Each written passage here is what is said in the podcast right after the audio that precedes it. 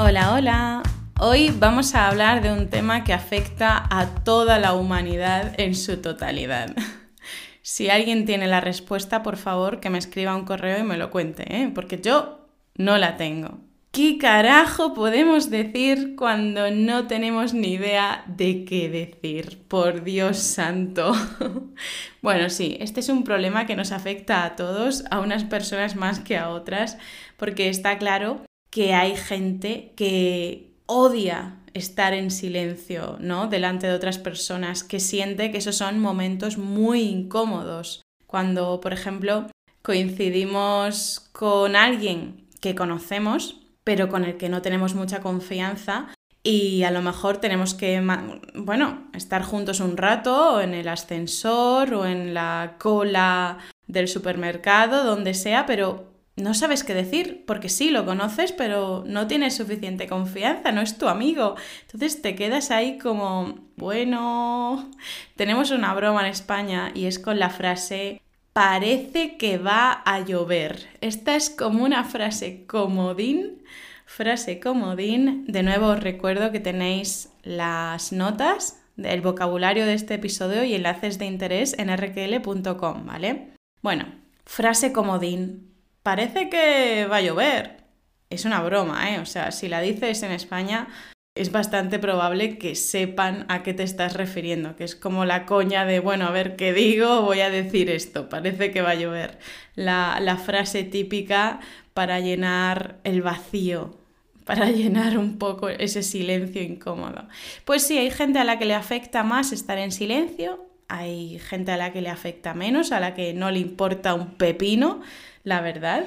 Yo depende. Soy una persona a la que le gusta el silencio en ciertos momentos, pero también me gusta mucho hablar. Vamos, estoy grabando un podcast, no hace falta que lo jure que me gusta hablar, ¿no? Pero hay algunas situaciones que en las que de verdad no sabes qué carajo decir. Vamos a ver entonces qué podemos decir en español, qué se suele decir en España en este tipo de situaciones.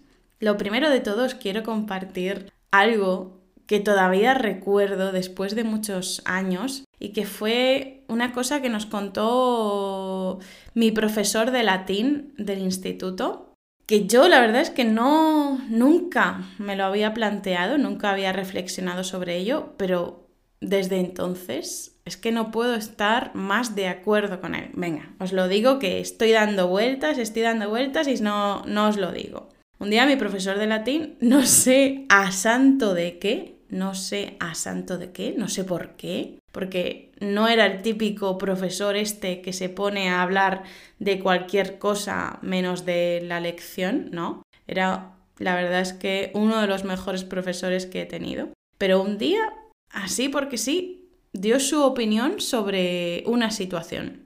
Dijo que le parecía una falta de respeto una falta de educación que tú estuvieras en el médico, estuvieras en la consulta del médico esperando a ser atendido y que viniera otra persona, un conocido, te saludara y te dijera, bueno, ¿qué? ¿Qué hace aquí? ¿Entendéis? O sea, yo en ese momento no me lo había planteado, la verdad, no me lo había planteado hasta entonces, pero es cierto que si tú estás en la cola del médico, estás en la consulta esperando para que la médica o el médico te atienda. Y entonces llega alguien que conoces y te pregunta, ¿qué haces ahí? ¿Tú por qué tienes que darle explicaciones de a lo mejor si tienes hemorroides? ¿Por qué tienes que decirle a una señora o a un señor con el que apenas tienes confianza que tienes hemorroides? El ejemplo de las hemorroides no es el más agradable del mundo, pero para que me entendáis, si tú tienes un problema, si tienes una enfermedad, si tienes lo que sea, ¿tú por qué tienes que decirle a nadie lo que tienes? ¿O por qué te tienen que preguntar cuando realmente no tienen la confianza contigo para preguntarte, ¿no? Seguramente en tu cultura pase lo mismo. A lo mejor tú mismo o tú misma lo has preguntado, pero no con maldad, sino porque es una pregunta cliché, es una pregunta cliché, una pregunta típica para llenar ese vacío incómodo, ¿no? Para saber qué decir, para poder decir algo. Oye, ¿qué? ¿Qué hace aquí? Es que es tan malo, ¿no? Esa es, la verdad es que es típico, desde que me lo dijo aquel día de hace 80 millones de años mi profesor, cada vez que voy al médico y estoy ahí sentada en la sala de espera me doy cuenta de que muchísima gente llega, ve a otros, a los que, le a los que conoce y dice, anda, hola, ¿cuánto tiempo sin verte? ¿Qué te cuentas? Oye, ¿qué haces aquí? ¿Es que estás mala? ¿O es que estás malo? ¿Todo bien? A ver, que sí, que es como una especie de formalidad, ¿no? De me preocupo por ti, muestro que me preocupo por ti. Pero es que, claro, choca radicalmente contra nuestro deseo y derecho de mantener nuestra intimidad, ¿no? Siempre podemos responder como con algo de, nada, rutina, rutina, es algo rutinario o nada importante. Podemos responder con algo así para no vernos en la obligación de dar ninguna explicación. Pero bueno, os vengo a decir con esto que a veces, bueno, igual que en tu país seguro, para llenar estos vacíos nos vemos obligados a decir gilipolleces y a preguntar gilipolleces que realmente si pensáramos no lo haríamos. ¿Qué puedes preguntar en, en la cola del médico? Pues nada relacionado con la presencia de la otra persona en el médico, porque al fin y al cabo no nos atañe, no nos atañe, no nos incumbe, no es asunto, no es asunto nuestro, a no ser que la otra persona nos lo quiera decir. Entonces, no nos veamos no pongamos en compromiso a la otra persona, no pongamos en compromiso a la otra persona a que nos diga por qué está ahí. Si ella nos lo quiere decir, estupendo, y si no, pues estupendo también. Entonces, en momentos como ese, podemos saludar a esa persona, preguntarle cómo está, podemos decirle todo bien, porque este todo bien no significa porque estás aquí en el médico, sino que es una pregunta general de todo te va bien en la vida, todo bien, ya está, nada más. Otra formalidad. Y nada, nada más en relación con ese con esa situación del médico. Solo os lo quería decir porque eh, pensando en el tema de este episodio me he acordado de, de esa de ese comentario que nos hizo mi profesor de latín y digo, bueno, lo voy a compartir porque quizá muchos de vosotros os habéis visto en la misma situación. Y ya os digo que desde aquel momento en el que mi profe me, nos contó eso, su opinión, yo siempre que voy a la consulta del médico me acuerdo de él. Es una cosa increíble. ¿Por qué? Porque siempre hay más gente y llega más gente que se conoce entre sí y se preguntan y digo, ay, Conrado. Mi profesor de latín se llamaba, y se seguirá llamando, por supuesto, Conrado. Conrado. No es un nombre común en España, no es un nombre común, ¿vale? Es un nombre bastante peculiar. Entonces, si alguien dice en mi pueblo, entre paréntesis, ciudad pequeña, Conrado, el profesor de latín, el profesor de cultura clásica, el profesor de griego, todos sabemos quién es. Si es que acaso conocemos a algún profesor de latín, claro, porque hay gente que obviamente no ha estudiado latín en el instituto. Pero bueno, sí, que ya está, que esa era la anécdota en relación con el médico. Pero ¿qué es lo que se suele decir en momentos incómodos por ejemplo, en un ascensor. Yo creo que el momento ascensor es el momento más incómodo que podemos tener a lo largo del día. Cuando vamos a coger el ascensor y hay un vecino o una vecina que justo también lo tiene que coger y estamos ahí los dos esperando para que baje el ascensor, que nos montemos, que suba hasta su piso o el nuestro. Qué incómodo, ¿verdad?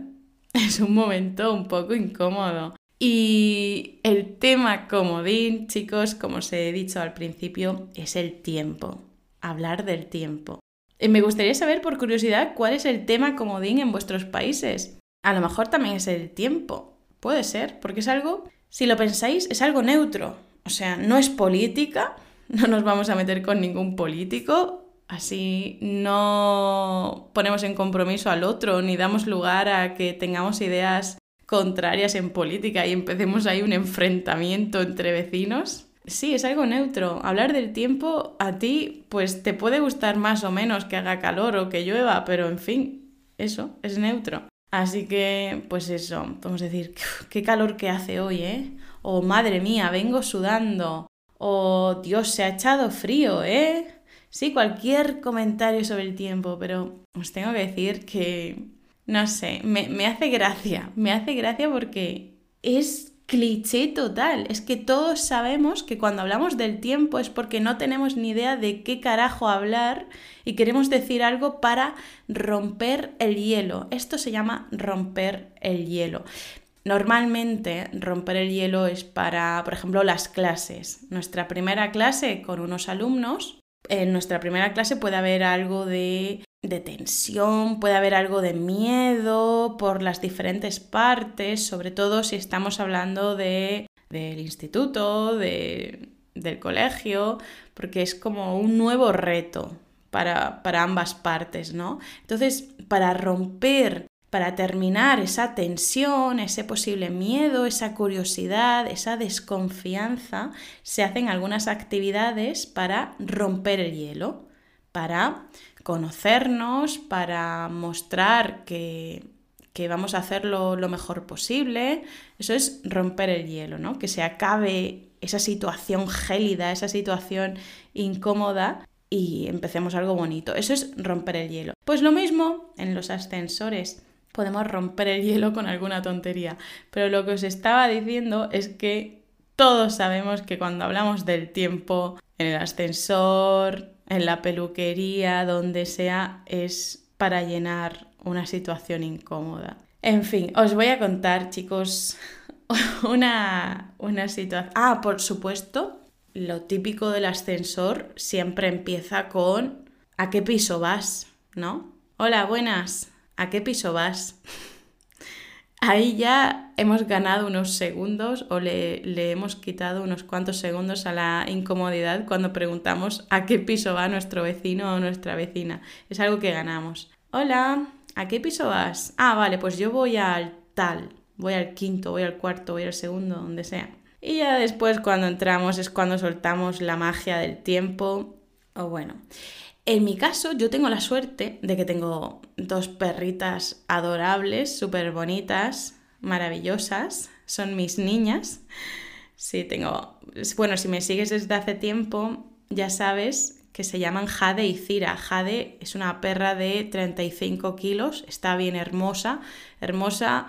Cuidado con el uso de hermosa porque podéis pensar que es bonita, pero realmente hermosa se usa mucho como gorda o grande. Así que no le digáis a ninguna chica que está, está hermosa, porque significa que está gorda. Jade está un poco hermosa.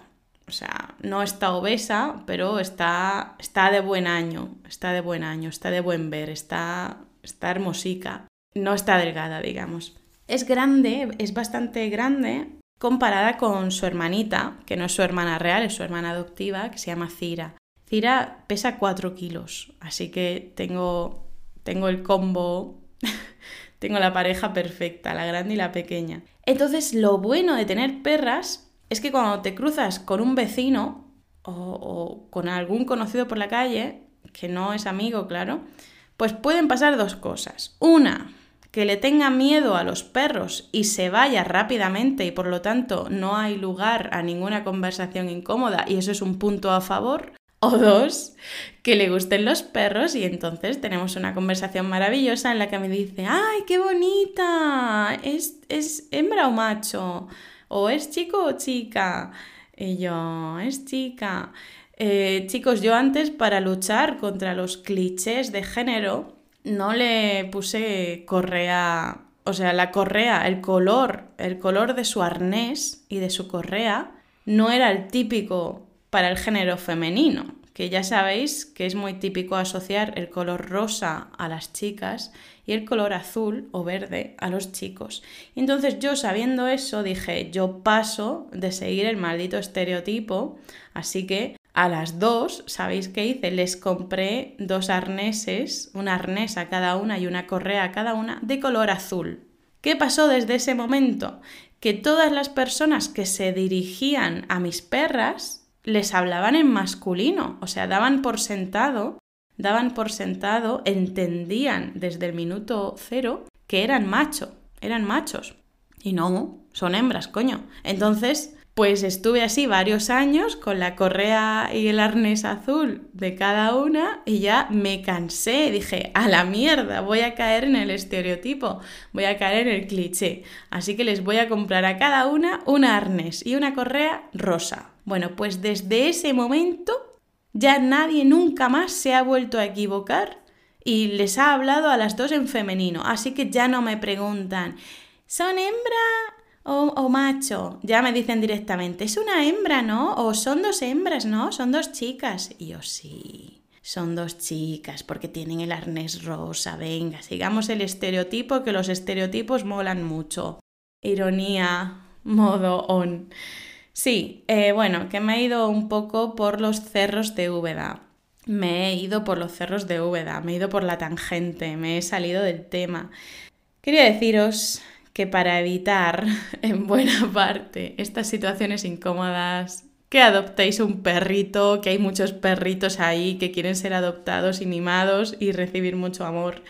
Porque ya os digo, situación una, o, o la gente le tiene miedo a tu perrito y sale corriendo. Bueno, si es como Jade, claro, es bastante difícil que alguien le tenga miedo a Cira, aunque puede pasar, porque Cira impone mucho, es la jefa. O situación 2, que le gusten mucho los perros y ahí tienes una conversación absolutamente ganada. ¿Es chica? ¿Es chica o chico? ¿Es hembra o macho? ¿Cómo se llama? Ay, ¿cuántos años tienes? Ay, qué bonita. Ah, pues mi hija tiene otro perro. Ah, bueno, eso, eso es la historia de mi vida. Así que afortunadamente yo no tengo que hablar del tiempo porque la mayor parte de las veces que salgo a la calle es con mis niñas, es con mis perras. Y por eso ya me sé eh, que buena parte de mis vecinos, bueno, de mis vecinas, porque la verdad es que son casi todo mujeres, buena parte de mis vecinas tienen hijos o tienen hermanos o tienen lo que sea que tienen perros. Pues yo ya lo sé todo, ¿sabéis? Porque he tenido muchas conversaciones sobre perros gracias a mis perras. Benditas sean. Bueno, os voy a contar una anécdota de estas de, de, ascensor, entre comillas, que fue bastante incómoda. Bastante incómoda, pues porque sí. Ahora vais a ver por qué. En, este, en esta ocasión yo no iba con mis perras y por eso quizá fue incómoda, ¿no? Antes de contárosla, os voy a mm, explicar el significado de una palabra. Es la palabra antojo. Antojo. Antojo es un sustantivo, pero también tenemos el verbo antojarse. estas dos palabras, tanto el sustantivo como el verbo, los solemos relacionar con las embarazadas. ¿Y por qué? Porque lo sufren sobre todo las embarazadas. ¿Qué es un antojo? es una necesidad, pero repentina, es un deseo repentino, o sea, tú estás tranquilamente haciendo cualquier cosa o estás tirado o tirada en el sofá y de repente dices, Dios, me apetece un helado de vainilla, o Dios, me apetece un helado de chocolate, o Dios, ahora mismo me comería una hamburguesa, por supuesto, una hamburguesa vegana, de eso no cabe duda. Pues sí, un antojo es que estás haciendo cualquier otra cosa y de repente te apetece muchísimo comerte algo concreto, no otra cosa, algo concreto, ¿sí? Eso es un antojo. Puedes decir, uff, se me acaba de antojar, madre mía, me van a empezar a rugir las tripas de un momento a otro. Se me acaba de antojar un helado de fresa. Bueno, realmente estoy mintiendo todo el tiempo porque a mí lo único que se me puede antojar es un helado de chocolate y es lo único que se me viene a la mente. O sea, es el único ejemplo que me viene a la mente. Por eso creo que he dicho ya varias veces la palabra helado. Estoy intentando disimular diciendo vainilla, fresa, pero no, no, no, no, no. A mí lo único que se me antoja es un helado de chocolate a mi pesar. O sea, tristemente, ¿eh? porque ya quisiera yo que no se me antojara algo que engorda tanto, jolines. Bueno, ¿vale? Este es el vocabulario que quería que conocieras antes de que te cuente la anécdota. Repito, antojo lo relacionamos sobre todo por razones obvias con las embarazadas, ¿no? Porque se supone que son las embarazadas las que más sufren este tipo de decisiones repentinas, deseos más bien, deseos repentinos de querer comerse algo, ¿no? Igual que rechazan a lo mejor un olor o alguna comida que no pueden ni verla ni olerla durante el embarazo, de la misma forma tienen deseos repentinos por algo. Esos, esos son los antojos. Entonces, sí, cuando hablamos de antojos lo vamos a relacionar con embarazadas. Bueno, os cuento mi anécdota. Este verano, a principios, bueno, a mitad de verano, quizá a principios de, julio o algo así. Entonces no es mitad de verano, es principio de verano, pero bueno, para que me entendáis. Principios de, de julio con L. Eran las, las 10 de la noche de un día entre semana. Yo no sé qué día era, pero era un día entre semana y yo no, no sé, no sé qué estaba haciendo, la verdad, no me acuerdo si estaba ya de vacaciones o no, no sé. El caso es que eran las 10 de la noche de un día de principios o mitad de julio. Y bueno, ya sabéis que en España no nos acostamos a las 10, nos acostamos en torno a las 12, depende de la persona y de su trabajo, claro. Y de esto tenéis un vídeo en el canal de YouTube RQL, ya sabéis. Bueno, pues estaba... me dio un antojo. Así, tal cual, de repente yo terminé de cenar, estaba tan tranquilamente y de repente pues yo estaba, Dios, me apetece un helado de chocolate, que más que un helado concretamente es una tarrina. Cuando no tiene galleta, cuando el helado no tiene galleta, no es un cucurucho, cuando no es un cucurucho, no tiene galleta, se llama tarrina, que es como un recipiente de plástico, ¿sí? Un tarro de plástico pequeñito, tarrina, que contiene pues el helado, ¿verdad? Normalmente es redondo, un recipiente redondo, una tarrina y dentro pues le meten el helado. Pues se me antojó así, porque sí, un helado de chocolate, una tarrina de chocolate y le dije a Antonio, Antonio, ¿tú quieres? ¿Quieres un helado? Porque yo quiero un helado. Me dice, bueno, me podría comer uno, podría comerme uno perfectamente. Digo, venga, pues voy a, voy a la heladería y ahora vengo. porque hay una, bueno, tenemos dos bastante cerca porque vivimos en el centro de mi pueblo y hay una como a 5 o 7 minutos, ya podría estar más lejos, jolines, pero bueno, está cerca, desgraciadamente. Total que me vestí otra vez me vestí y me bajé. Y cuando llegué a la planta baja, cuando llegué a la entrada para salir del edificio, me crucé con una vecina. Y claro, me vio que yo iba con un vestido, porque en verano, a no ser que vaya a sacar a las perras, suelo ir con vestido, pues me vio que iba con mi bolso y un vestido y me dijo la típica pregunta, ¿no? Cliché para, para llenar ese, ese vacío, para decir algo, por decir algo aparte de hola y adiós. Me dijo, ¿qué? ¿Te vas de paseo? Y yo, no, es que me ha dado un antojo de helado. Repito, la vecina me dijo, ¿qué? ¿Te vas de paseo?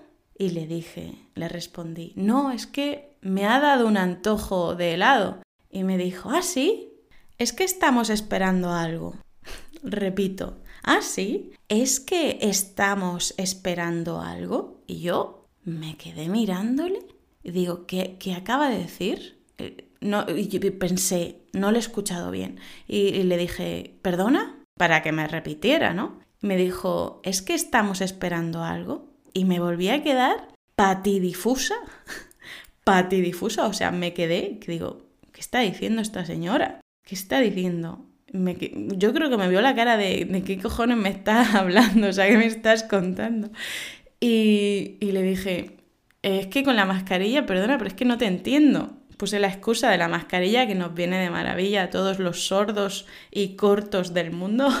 cortos es una palabra que significa que una persona tiene dificultad para entender a otras, a las demás personas. Vamos, que es un poco tonta, ¿no? Una persona corta es una persona que no llega a entender lo que le dicen los demás, etc. Entonces, no, pues yo digo, para disimular que soy un poco corta de entendederas, que no llego a entender lo que me dice, le pongo la excusa de es que con la mascarilla. Y le dije, perdona, es que con la mascarilla no te entiendo qué has dicho. Y me dice, no, no, que sí, es que estamos esperando algo, que sí, es que, que si, que si estás embarazada. Y le dije, me toqué la barriga, automáticamente me toqué la barriga y le dije, no, no, todo esto es grasa. o sea, yo ahí tuve un cortocircuito de manual, tuve un cortocircuito, porque claro, para mí hablar de antojos era lo más normal del mundo, porque a mí cada dos por tres, por desgracia, sobre todo en verano, porque en invierno ya no tanto, pero sobre todo en verano me da un antojo de decir, Dios, me apetece tomarme una cervecita, una cerveza fresca con el calor que hace, o me apetece un helado de chocolate, o me apetece un granizado de leche merengada. Esos son antojos que yo estoy totalmente acostumbrada a hablar de antojos como si tal. Y claro, cuando yo a esta señora le solté que me iba a la heladería a las 10 de la noche porque me había dado un antojo, pues claro, esta señora pensó automáticamente que yo estaba embarazada. Entonces, pues eso, eso fue una pregunta incómoda, ¿no? Porque al principio yo no lo pillé, no lo entendí, la verdad, porque en mi, en mi, en mi universo por ahora y por los próximos 80 años no cabe la opción de un embarazo. Entonces, cuando ella me preguntó si es que estaba esperando algo, pues obviamente en mi vocabulario no entraba a lo que ella se refería, no entraba que yo estuviera o no embarazada. Por eso no lo pillé, no lo entendí y me quedé ahí a cuadros que no sabía qué me había dicho ni qué tenía yo que responder. En fin, pero ella me lo dijo, obviamente, como ya os habéis imaginado, por la palabra antojo. Así que cuidado con esa palabra para que no paséis un momento incómodo como el mío, porque después de cuando yo le dije, ah, no, no, todo esto, tocándome la barriga, todo esto es grasa, entonces ella también se sintió incómoda y se vio obligada a responderme, no, no, si no te lo digo porque tengas o no barriga, te lo digo porque has dicho que has tenido un antojo. Y yo, ya, ya. Y nada, nos echamos unas risas y cada una a lo suyo. Pero vamos, que esta fue, este fue otro ejemplo típico de momento incómodo por llenar vacíos. Porque mm, cuando nos cruzamos con una persona, sobre todo en la escalera eh, de una casa, de un edificio, que tenemos que estar al menos 30 segundos en el mismo espacio, aunque sea una entrando y la otra saliendo, decir solamente hola y ya está, puede ser un poquito descortés. Descortés. Siempre hay que añadir alguna frase más para para demostrar simpatía, ¿no? Para no mostrar indiferencia, sino para mostrarnos abiertos, simpáticos, hay que intentar añadir algo, aunque sea hola, buenos días, ¿no? Añadir el doble saludo o también hola, buenas tardes, ese doble saludo que no sea solamente hola, ni buenos días, ni buenas tardes, doble saludo y si podemos pues alguna frasecita más, lo que sea, aunque sea del tiempo aunque sea del tiempo, pero alguna frasecita más. Yo ya os digo que con mis perras lo tengo arreglado y no tengo que pensar demasiado, pero también dependiendo del momento que sea, ¿qué? ¿Estamos ya de vacaciones? ¿O ha vuelto usted, si es una persona mayor, ¿ha vuelto usted ya de vacaciones? ¿O qué? Em, ¿Ya ha vuelto del campo? Porque como os dije en otro, como os dijimos Antonio y yo en uno de estos últimos episodios, es muy típico que la gente de ciudades pequeñas tenga campo, ¿no? Por eso mis vecinas, y digo vecinas en femenino porque prácticamente todas son mujeres. Ahora se ha mudado también una pareja, otra pareja joven, pero vamos, el resto son mujeres, sobre todo viudas. ¿Ha vuelto ya usted del campo? O cosas así. Ya está. O qué frío se ha echado, o madre mía, ahora oscurece muy pronto, ¿eh? O ya está oscureciendo muy pronto.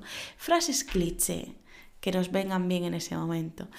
Y nada más, chicos. Yo creo que ya llevo bastante rato hablando yo sola de este tema y nada, espero que os haya parecido interesante mi momento incómodo con mi vecina y ya me diréis si estáis de acuerdo o no con mi profesor de latín en cuanto a eso de que, de que no hay que preguntar a la gente por qué ha ido al médico para no ponerlos en compromiso. Nos vemos en YouTube, en las redes sociales o nos escuchamos aquí el próximo lunes. Hasta pronto. Chao.